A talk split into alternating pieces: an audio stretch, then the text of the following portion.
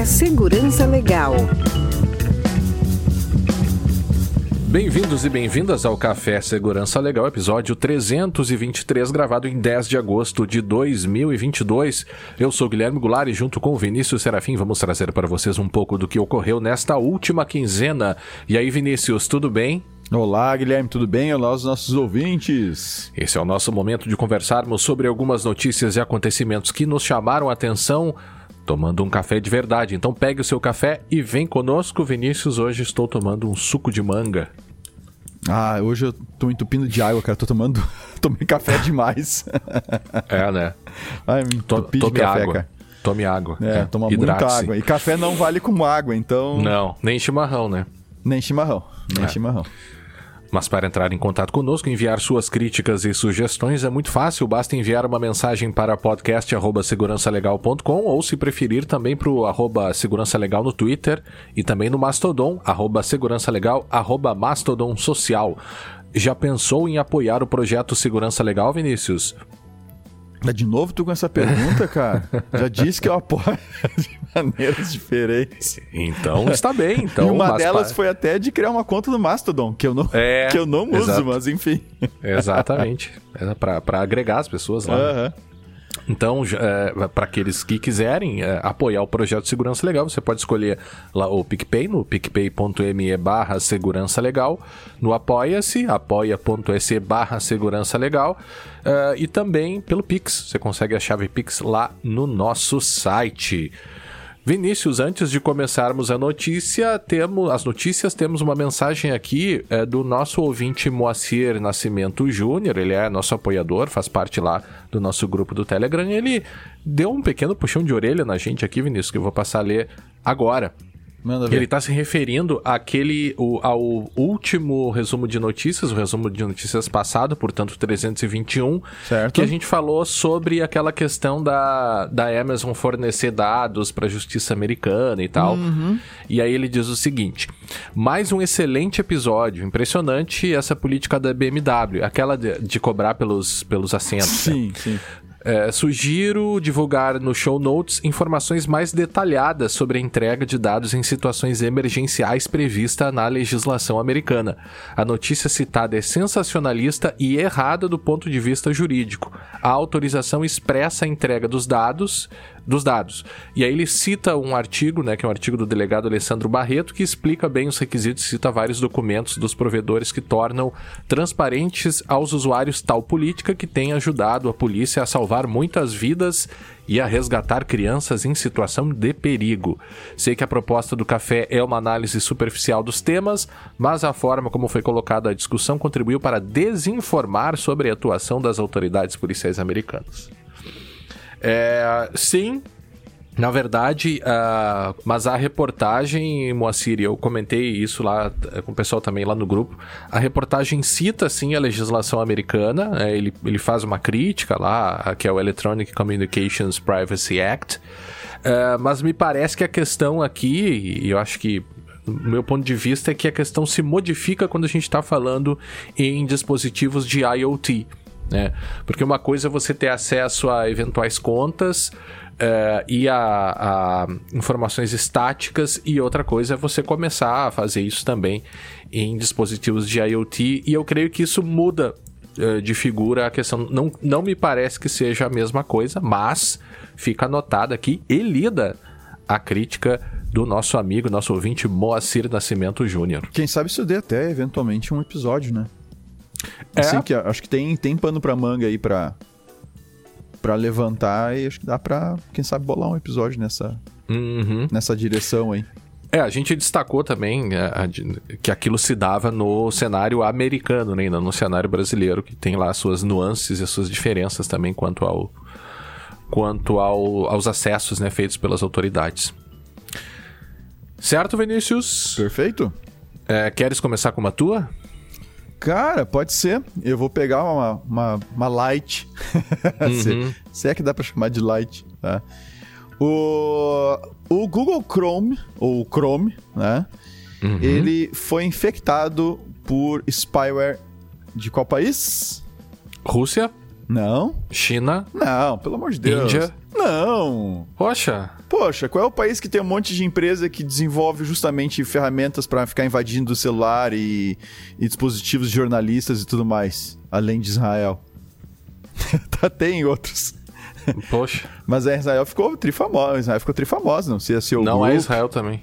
Não, CSO Group. Não, é Israel. É ah, Israel. tá, tá, é tá. Israel. Tá. Ah, eu achei que era outra ainda. Não, não. Spyware uhum. israelense foi utilizado então para espionar jornalistas, tá? Uhum. Se utilizando de, de, um zero day, ou seja, uma vulnerabilidade uh, recém-descoberta e ainda não corrigida no Google Chrome. Tá? Quem andou descobrindo isso foi o Avast, tá? O pessoal da, uhum. da Avast, que aproveitaram para dar uma, uma não, não, é esculhambada, é uma esnobada no pessoal do, do Project Zero da uhum. Google, que justamente é focado em descobrir problemas, investigar problemas não só nos produtos da Google, mas em outros produtos também, como sistemas operacionais uh, de, de celulares e tudo mais, né? Então esses caras é, existe um, um problema no, no, um Zero Day no Google Chrome. Não há detalhes desse Zero Day aqui. Ele simplesmente é, cita que é, tá, esse Zero Day está sendo utilizado pela empresa Candiru, tá? Hum. Que desenvolve, então. Um, um, na verdade, Candiru é o nome do spyware, né? Uhum. É, que é desenvolvido por uma empresa israelense. E esse Candiru, ele consegue invadir o Chrome sem o cara ter que fazer nada de especial. Tá?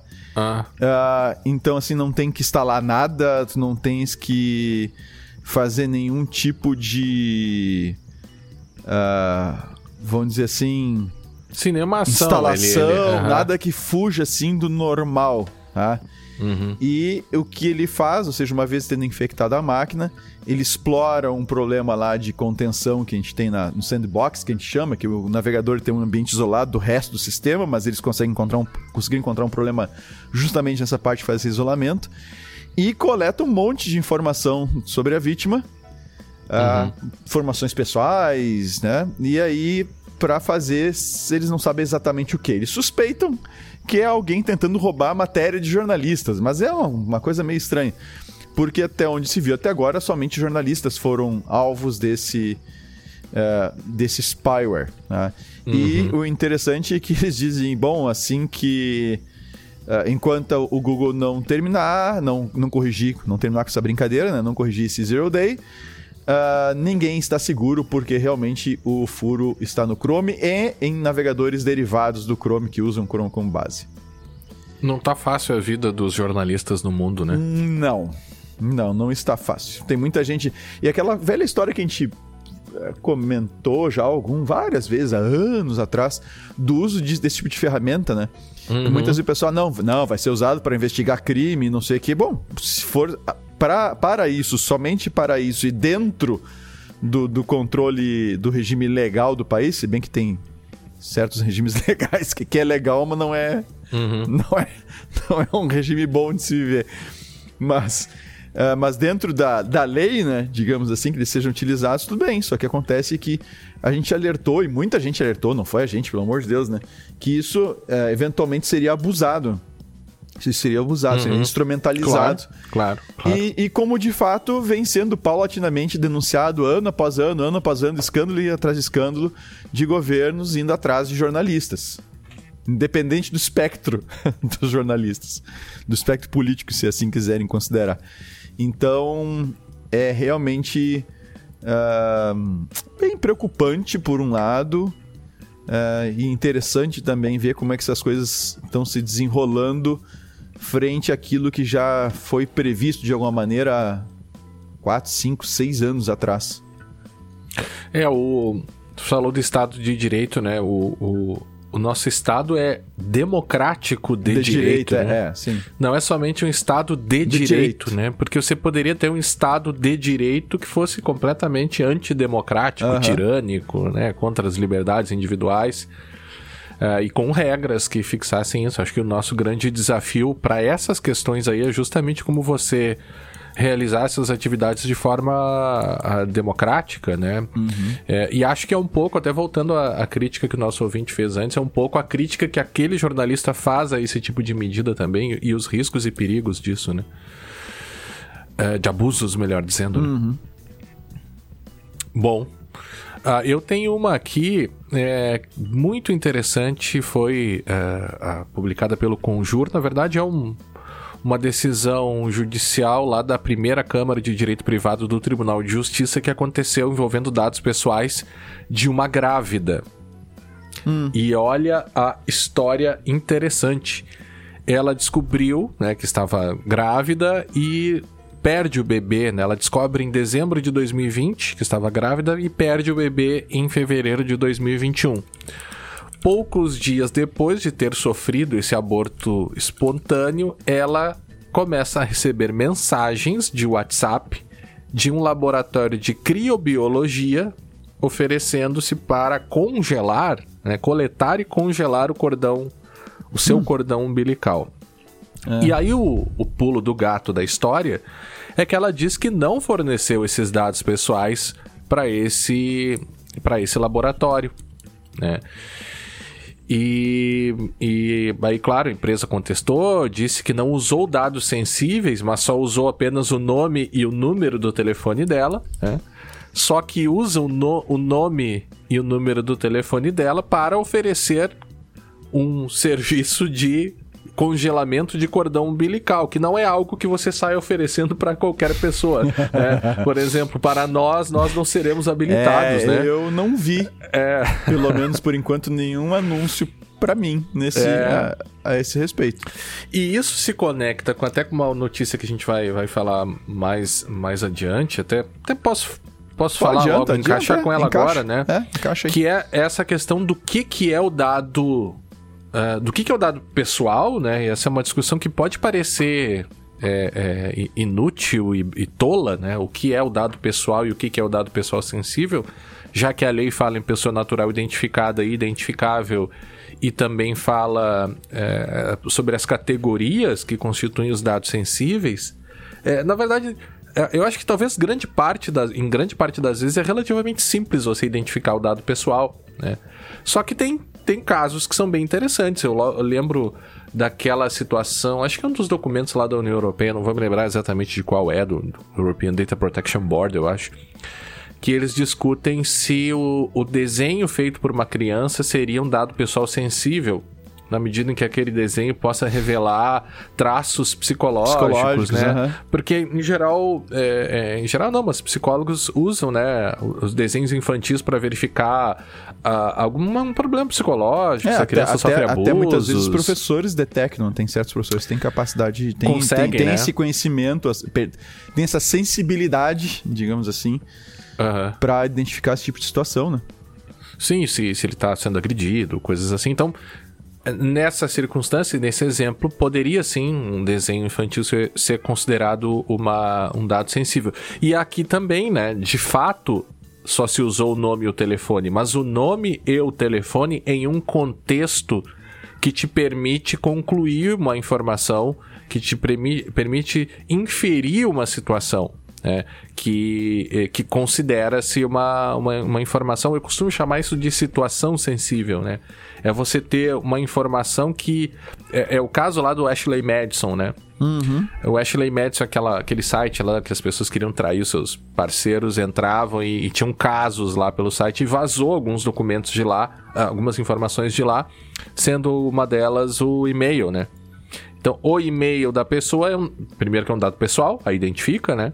Agora, o e-mail da pessoa dentro do banco de dados do Ashley Madison né? É, é, ele revela ali, pode revelar até conexões sexuais entre aquelas pessoas. Então, o contexto importa também para essa classificação. Então, nesse caso aqui, é, se reconheceu o dano, dano moral e houve a condenação, eu até achei relativamente baixo, de 10 mil reais. E aí, o interessante é que não se sabe quem é que passou os dados para o laboratório, né? Porque hum. pelo que eu pude ler ali, não, essa informação não entrou. Certamente o, laboratório conseguiu esse dado. E é provável, né, se eu pudesse É, é, é, indiscutível que ele conseguiu o dado. A questão é como ele conseguiu, né? Então, é, aí a gente pode pensar em algumas hipóteses, é claro, dessa de trocas de dados no, no âmbito do, da saúde, que é algo muito complicado, né? É, é, uma hipótese pode ser até pelas questões relacionadas às farmácias, né? Você tem certos medicamentos e certos produtos que só são consumidos por grávidas, né? Então seria relativamente fácil você fazer uma, uma inferência aí para é, descobrir que a mulher estava grávida, né? Então me pareceu até relativamente baixa a multa, né? E, mas enfim, fica um caso bem interessante aí para aquelas empresas, né, aqueles profissionais que nos escutam aí e que realizam essas trocas, né, essas transferências aí de dados pessoais sem os requisitos e sem os cuidados necessários, as hipóteses necessárias, os consentimentos necessários, quando for o caso, ainda mais se tratando de dados é, de saúde, né? E, e conectado com isso, é, tem uma outra decisão também que refere, só que daí lá no âmbito da, do Tribunal de Justiça da União Europeia, é que eles é, é, decidiram o que é um dado pessoal sensível, ou seja, em quais circunstâncias nós podemos considerar que uma informação pode ser considerada como um dado sensível, lá chamado de dados de categorias especiais. E essa decisão do, do Tribunal de Justiça da União Europeia diz que todo dado que permita inferir ou deduzir, por meio de uma operação intelectual, dados pessoais sensíveis, também deve ser assim considerado. Hum. E aí, é, é, assim, não é. Eu sempre pensei nisso, né? Que é a história da situação sensível. Agora, o caso em questão é, é, se deu numa, numa circunstância lá de, de, certos registros, acho até que eram políticos, alguma coisa assim, que tinham que divulgar o nome dos cônjuges dessas pessoas. Ah. É, ou, ou, eles. Eu não lembro exatamente qual era a situação, mas eles tinham lá, eles divulgaram, decidiram divulgar, melhor dizendo, o nome dos cônjuges de, de algumas pessoas, né? E o nome do cônjuge ou do companheiro ele pode, por uma dedução, revelar informação sobre a orientação sexual da pessoa, sobretudo se se tratar de uh, uniões homoafetivas, né? Uhum. Porque se a pessoa tem como cônjuge ou companheiro uma pessoa de nome masculino e ele é homem, você infere daí uma situação da, da orientação sexual da pessoa que talvez, talvez não, que certamente é um é um dado pessoal sensível e que talvez o sujeito não queira, né? Dentro lá das, do, da sua, do seu controle que ele faz da sua privacidade, ele poderia querer controlar melhor esse tipo de circunstância, né? Então, é, é, achei interessante né, que essa, essa, essa decisão, no sentido de dizer que informações que indiretamente revelam dados sensíveis também devem ser consideradas como dados sensíveis, e aí, mais uma vez, para aqueles que nos escutam, é um guia bem importante para que a gente é, é, preste bastante atenção na, na, na, coleta e, na, e no uso, no tratamento de maneira geral de dados sensíveis, né? Porque a gente tem é, situações até dentro das empresas em relação aos funcionários que você trata dados sensíveis e são bem discutíveis, às vezes, as, as hipóteses ali que autorizariam as empresas a, a, utilizar esse tipo de dado, né? Mas eu acho que é um. As duas. Foi sem querer aqui, mas agora que me dei conta que elas se misturaram, né? Elas se complementam, melhor dizendo. Perfeito. E você? Cara, tem uma aqui que é bastante. Ah, claro que a gente ficar dizendo bastante interessante, né? Tudo é tudo, bastante interessante. Tudo é bastante interessante. É. Tá. Eu vou. Eu, eu, né, tem, são, tem mais duas, então eu vou juntar aqui a que seria número 3, vou botar para número 2. Né? Tá. Que é envolvendo a Celebrite, que é uma companhia, uma empresa de cyber hacking, né? De, de, de, de hacking, de, de inteligência, o cyber intelligence, é o que vocês preferirem. É, de qual país? Hum, ah, essa tem que ser. Israel? Claro, óbvio, né? Celebrite. a Celebrite é uma Celebrite. né? Ela apareceu, inclusive, naquele documentário do Terms and Conditions May Apply. Uhum. Eu não sei se isso ainda tá nos, nas plataformas de streaming, mas você acha ela, acha no. Acha no YouTube com certeza. Eu não andei procurando, mas, deve, mas imagino que deva até lá. E inclusive eles, eles, eles, eles entrevistam um cara da Celebrite que tá com uma maletinha aberta ali, mostrando na né, maletinha aqui pra te extrair dados de tudo uhum. que é uhum. telefone. Bom, mas o que, aconteceu? A exemplo do que aconteceu com a Hacking Team, que está inclusive num dos nossos episódios. Não sei se tu consegue catar ligeirinho quando eu tô, tô falando aqui. Posso sim. Tá, o Hacking Team, que é um, era uma empresa italiana tá, que teve 400 e poucos giga vazados, se eu não estou enganado, de informações, inclusive e-mails com tratativas para uh, teste da, das, das ferramentas deles de invasão de dispositivos e tal. Aí teve inclusive uh, uh, alguns e-mails envolvendo autoridades aqui no Brasil, mais especificamente São Paulo, acho que teve, uh, que estavam tentando comprar ou queriam ver a ferramenta e tal. Então vazou um monte de coisa e agora aconteceu com a, com a Celebrite. Tá? uma fonte anônima vazou 4 terabytes. Opa! 4 terabytes de dados tá? de propriedade da Celebrite. Tá? Esses 4 terabytes, quase 4 terabytes, é 3.6 aproximadamente, eles foram enviados tá, para jornalistas e pesquisadores apenas. Então uhum. não é um desses leaks que está na internet aí para todo mundo baixar, pelo menos não por enquanto, não até, não até este momento que a gente saiba. Né? Qual é a data dessa notícia? Essa notícia aqui é do dia 4, agora de agosto. Tá. Tá, semana e, passada. Tá. Ah, então, então, a gente pode esperar aí algumas reportagens é, sobre. É, vamos ver. Talvez tenha notícia aí pro café, pro próximo café.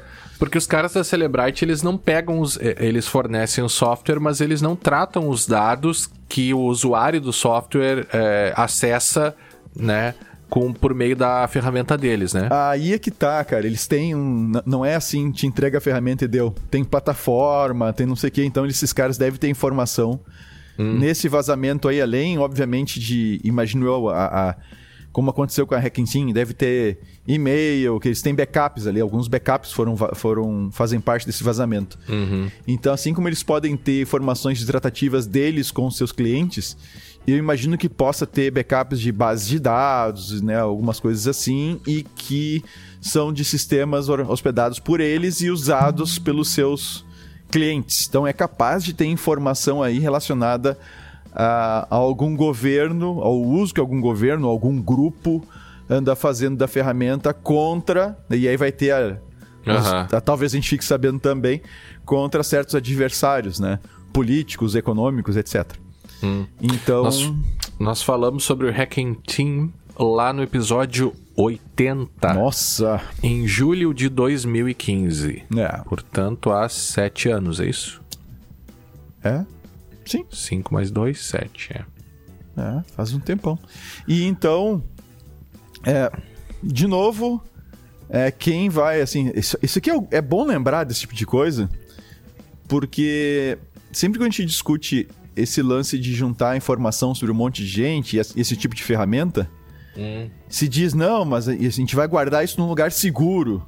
Uhum. Cara, uma empresa especializada em ficar hackeando os outros por, por meios assim de ponta, né? Uhum.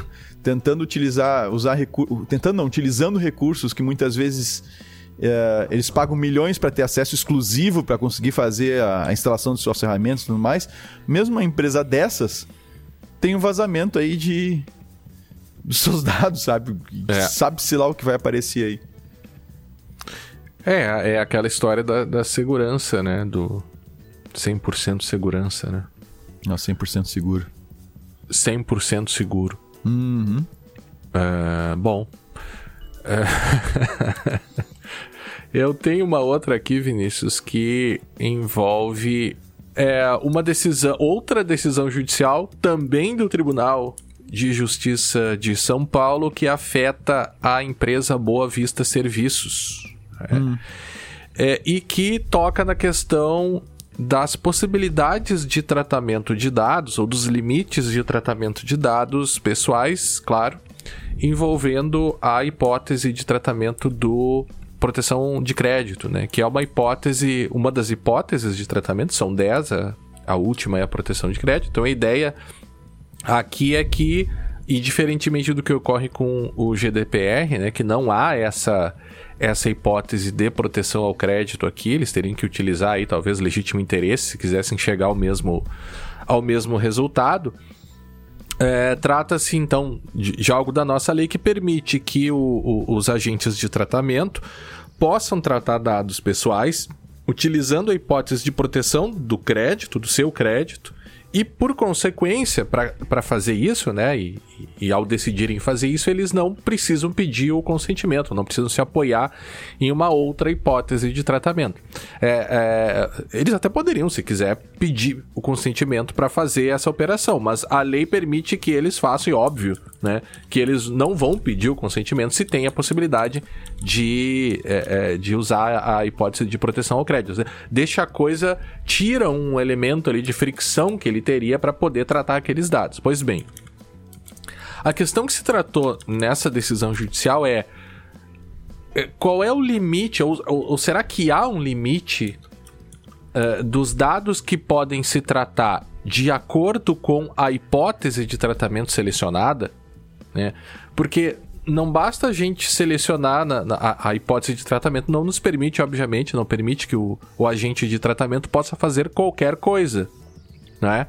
Ele ainda precisa respeitar os princípios, né? Por exemplo, finalidade, adequação e necessidade, lá ele vai ter que observar em relação aos dados que ele trata. Então ele conjuga a hipótese de tratamento, por exemplo, consentimento, né? e a relação com finalidade e tal. Ou seja, mesmo que ele obtenha o consentimento, ele não pode tratar dados em excesso. Até aí, tudo bem, não estou falando nada de novo aqui, né? Agora, será que a escolha da hipótese de tratamento de proteção ao crédito não limitaria os dados que podem ser coletados por meio dessa hipótese de tratamento, está me acompanhando? Uhum, sim. E o que a decisão judicial falou, é, e eu achei bem interessante, aquela história de sem, tudo ser interessante, né? Ele diz que sim. É, e nos abre uma, uma nova forma de olhar para as hipóteses, que não é, tem a hipótese, tem os princípios que devem ser seguidos, óbvio, mas a, a, a nest, neste caso aqui da hipótese de proteção ao crédito, ela traz consigo, além da hipótese, um certo propósito para o tratamento do dado, que é a proteção do crédito. É.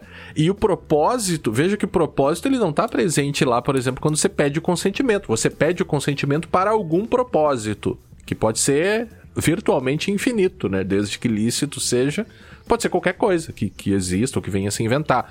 A proteção do crédito não. Ela, ao mesmo tempo, é uma, é uma hipótese e ela traz um, já traz um contexto, né? Então, o que se disse, o que se decidiu ali é que. Uh, e a, a, Eu vou deixar a notícia aqui do Conjur. O headline da notícia não explica bem a questão, né? Que a headline diz assim: empresa de proteção ao crédito não precisa de consentimento para divulgar CPF. Claro, você tenta reduzir, mas não é disso que se trata. Não é, ela não, não precisa. Não é esse o foco, né? Não é esse o foco. Ela não precisa de consentimento aqui porque ela usa a, a, a proteção ao crédito. Então, o que a decisão disse, a, a, definiu é: ela pode usar com a, o, a hipótese de proteção ao crédito para tratar situação do CPF na receita, restrições financeiras e atividade de crédito.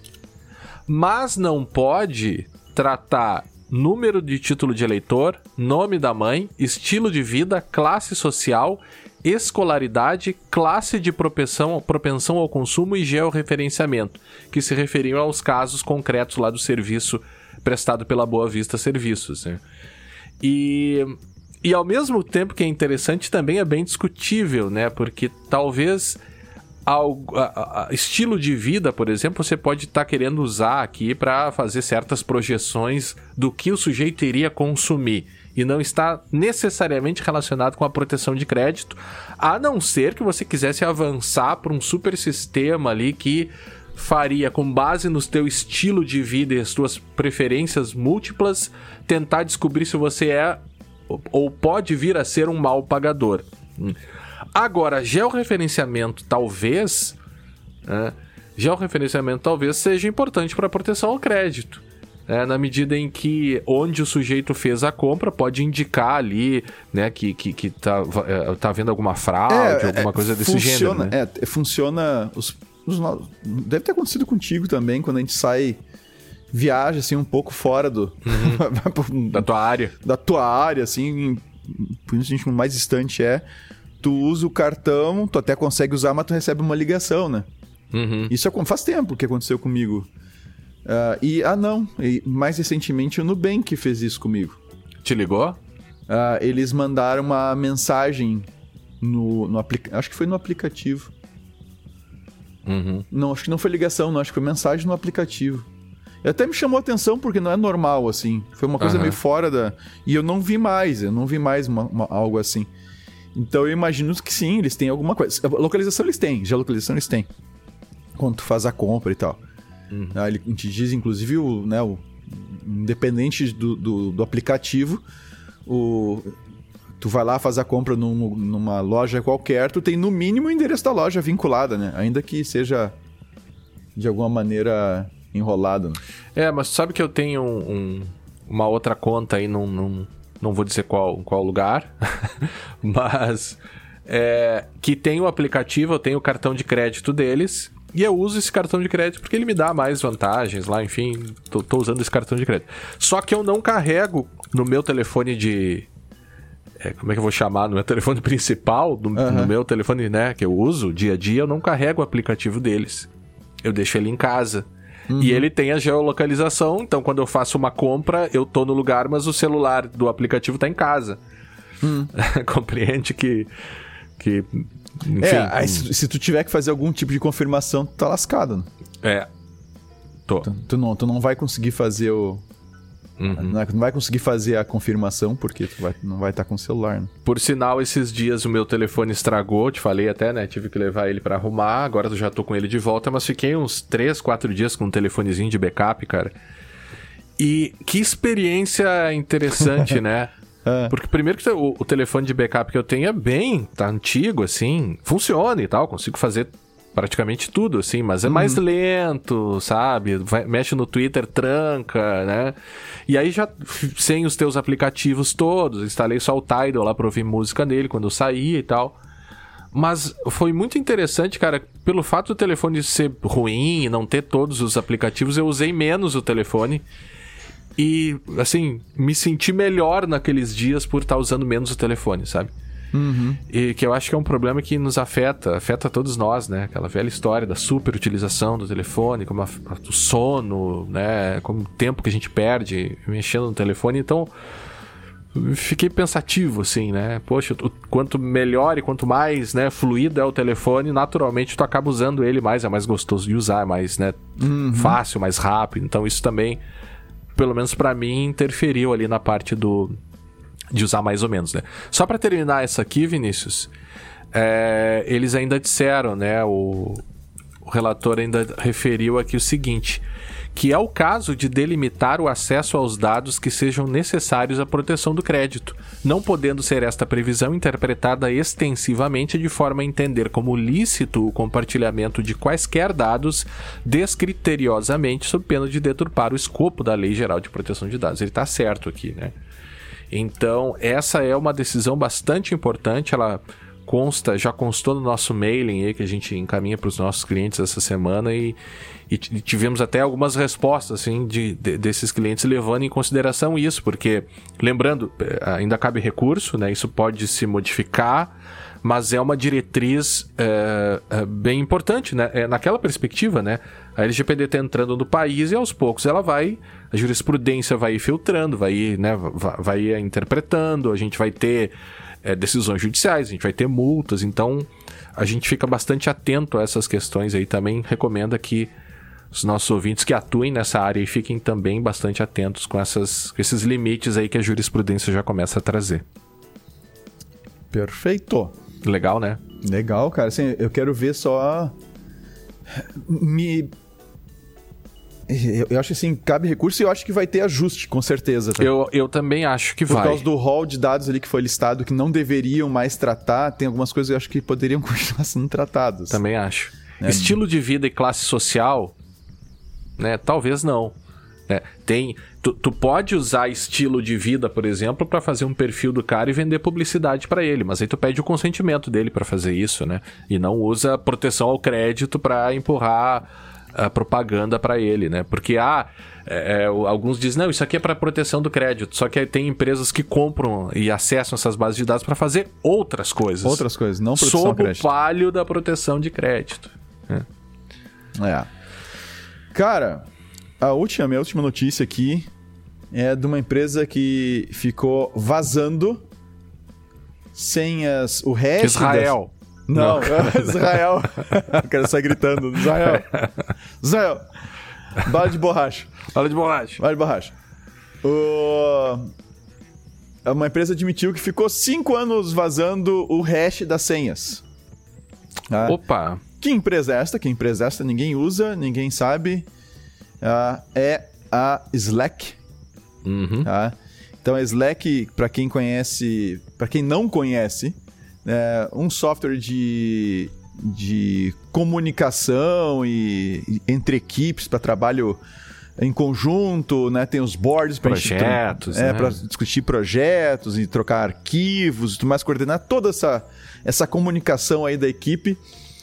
Uh, pois então, eles estavam já há cinco anos uh, vazando as senhas, o hash das senhas, tá? Uhum. O hash das senhas, ele era inadvertidamente enviado uh, em links de compartilhamento de, dos espaços de trabalho.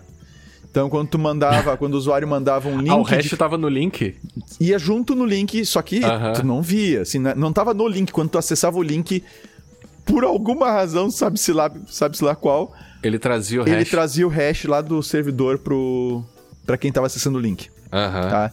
Então, quando os usuários criavam, abre aspas, né? quando os usuários criavam ou revogavam um, um, uma, um link compartilhado, né? Um, de, de, pra, de, de convite para acessar um, um workspace, uhum. ia junto alguns dados que inclusive a senha.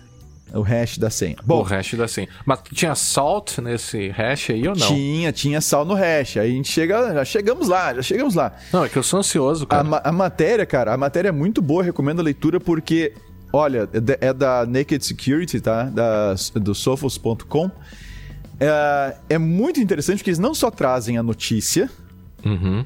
eles explicam o que foi feito errado Tá. E tem todo um materialzinho aqui, sim, parece as aulas que eu dou para os alunos de segurança, uhum. da parte de, de como é que tu guarda um hash com sal, quais são os algoritmos adequados para isso e tudo mais. Uhum. Eles detalham, assim, bastante, é bem, bem legal.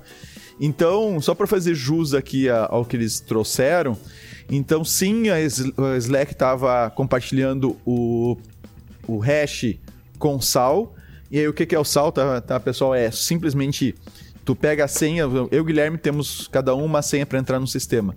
Né, se nós utilizarmos um hash sem sal, então o Guilherme usa Grêmio, né, para uhum. fazer para a senha dele, eu uso Inter para fazer minha senha e aí gera o hash dessa das palavras para cada um deles e guarda na base. Um atacante ele vai pegar uma lista de palavras, vai pré-calcular o hash de cada uma delas. Entre elas pode estar Grêmio, pode estar Inter, etc. E ele pega essa lista pré-calculada e sai comparando. Pega um arquivo, pega um dos hashes e compara com a senha de todo mundo. Uhum. Quando ele pegar Grêmio, vai encontrar a senha do Guilherme. Quando ele encontrar, pegar Inter, vai encontrar a senha do Guilherme. Do Vinícius. E o que, que acontece? Com o sal, o sal é um valor, ele salga, ou seja, ele muda um pouco, muda substancialmente o cálculo, na real ele Totalmente. é uma informação extra que entra assim para guardar a senha do Guilherme, vai esse sal aqui. Essa informação não é sigilosa, tá? Desde uhum. ela tem que ser diferente pro Guilherme e tem que ser diferente pro Vinícius. Resultado, o atacante não consegue mais pré-calcular o hash e sair, sair comparando com o que ele acha que é a senha. Uhum. O que ele vai ter que fazer agora é para calcular, para pegar uma lista de possíveis senhas, testar contra o hash do Guilherme, ele vai ter que gerar para cada uma delas o hash com o sal do Guilherme para daí comparar. Uhum. E depois ele vai ter que repetir tudo de novo para fazer comigo. Então isso desacelera o ataque. Uhum. Tá? Desacelera o ataque, mas ainda não é ainda o suficiente. Assim, não é o suficiente ainda para realmente fazer o cara parar. Uhum. Porque a gente tem um recurso computacional muito bom, né? É, usando GPUs e tudo mais, placas de vídeo, para a gente conseguir uh, quebrar, ou seja, relativamente rápido, né? Testar relativamente rápido, mesmo com sal. Uhum. E aí existem soluções que uh, conseguem inserir uma uma, uma complexidade maior, ou seja, rodadas de cálculo tá? em que tu insere para ocupar mais processador, ou seja, levar mais tempo a cada cálculo. Então pode dizer, eu quero que o cálculo leve 100 milissegundos. Tá é falando muito... do hash? Do, do hash. Uhum. Ou eu posso dizer, não, tem que, tem que gerar uma tabela em memória que vai ocupar 2 GB na memória. É um pouco raro fazer isso, mas dá uhum. também. Tá? E essas coisas, esses algoritmos consomem mais recursos para fazer o cálculo do hash e desaceleram substancialmente um, um potencial atacante. Uhum. Então, e essa explicação você vai encontrar lá no artigo do Naked Security, tá o blog lá da Sophos. É, tá muito bem explicadinho, é legal. Então, vale a notícia do Slack, há cinco anos já vazando esses hashes. Puta, né, acompanhado da explicação de como fazer direito. Tá? Uhum. O que é muitíssimo interessante. Sabe que você falou sobre hash agora, até eu tô dando uma aula lá na, aqui na PUC de, do, de Porto do Rio Grande do Sul sobre é, que envolve contratos eletrônicos, LGPD. Agora a gente está lá num, num, num, módulo que são duas aulas de é, blockchain e uhum. contratos eletrônicos, né? E aí eu decidi buscar, a gente já tinha até falado num episódio sobre blockchain, né? E, e basicamente retomei algo que até nas minhas leituras, assim, não, não, não fica muito. Tento explicar, mas não consegue muito, que é o, o que está por baixo da blockchain, né? E basicamente vai ser PKI e hash, né? Uhum. E tu vai hasheando, hasheando, fazendo hashes e jogando em bloco, e tu vincula o hash de um com o hash de outro, e quando tu muda um lá atrás, a coisa, o hash de todos vão mudar, e aí tu vê que, que não tá íntegra aquela tua cadeia, né? Só que para explicar tudo isso, tem que explicar o que, que é hash e tal, e eu tava. Até achei no. Vou botar no show notes aqui. Um cara que melhor explicou, assim. Uh, uma explicação um pouco mais técnica. Ele começa explicando o que, é hash, depois começa explicando o que, é o bloco, e aí depois ele vai até chegar com o blockchain e tu consegue ver os valores e tu vai mudando os valores e tal. É bem, é bem interessante. Até vou te passar aqui, Vinícius. Depois eu. Manda aí. Então ele primeiro explica o que, que é o hash, depois explica o que, que é o bloco, de... e com as informações, depois explica o que, que é blockchain, depois explica o que, que é o distribuído, o peer-to-peer, e depois explica o que, que são os tokens, e depois termina com o Coinbase. E daí vem a questão dos valores, como é que se desconta. Mas ele vai do, do mais simples, que é o hash, que tem uma janelinha com dados, e o hash embaixo. E o bloco, é, ele já coloca o nouns é, para uh, que tu consiga encontrar para fazer mineração. Ele explica o que, que é mineração. Cara, é muito legal essa. É o demo do blockchain. Anders Brownworth, acho que é o nome dele aqui. Pelo menos que está no domínio. Certo? Perfeito. Eu, eu até tinha outra, mas eu vou, vou deixar pra próxima, Vinícius. A gente já tá aí com 40 e poucos minutos. Tá, beleza. E acho que já, já tá bom pro, pro resumo, né? Pro, não é resumo, não existe mais resumo. Pro café. pro café. Aham. Aliás, um abraço se o, se o nosso amigo Fábio Solini nos escutou até aqui. Abraço para ti, Soline. Então tá, então nos encontraremos agora no próximo episódio do podcast de Segurança Legal. Até a próxima. Até a próxima.